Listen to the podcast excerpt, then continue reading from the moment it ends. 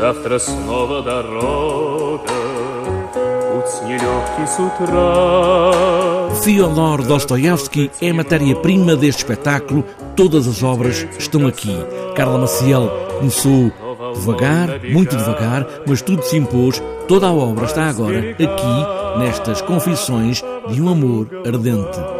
Um mundo filosófico, confessional, masculino, mas neste espetáculo, entre os homens, há uma mulher. É uh, marcadamente um universo masculino, porque os heróis são todos masculinos, mas evocam sempre uh, um personagem feminino.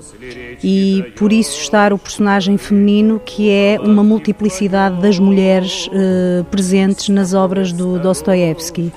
Ela é todas as mulheres, ela pode ser evocada, pode ser uma espécie de fantasma, pode ser, pode ser tudo. Uh, está presente de uma forma ausente, mas cúmplice. Tomei a liberdade de vir perguntar-lhe aquele que deseja a morte de outrem, porque esse outrem é um obstáculo aos seus planos.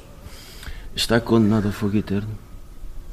Diga-me, pode penetrar até à alma onde mergulhou uma alma tão condenada ao fogo eterno, monstro que queria tirar proveito da morte? Não há monstros. Esta personagem feminina é todas as mulheres, evocadas na obra de Dostoevsky, e todos os personagens masculinos aqui são ele, o autor em todas as fases da vida, é ele, naquele quarto, os cinco homens unidos pela ideia de amor. E depois, a partir dali, eh, surge toda uma espécie de verborreia e de hum, diálogo entre eles sobre o que eles querem partilhar. Eh, e claro que são todos os temas abordados da obra. Parece-me que Deus faz política com os pecadores por meio dessa rápida absolvição dos pecados que lhes permite sempre ter esperança. Deus faz política, porque se assim não fosse, não haveria nenhum fiel eu arrasto no turbilhão da minha dialética.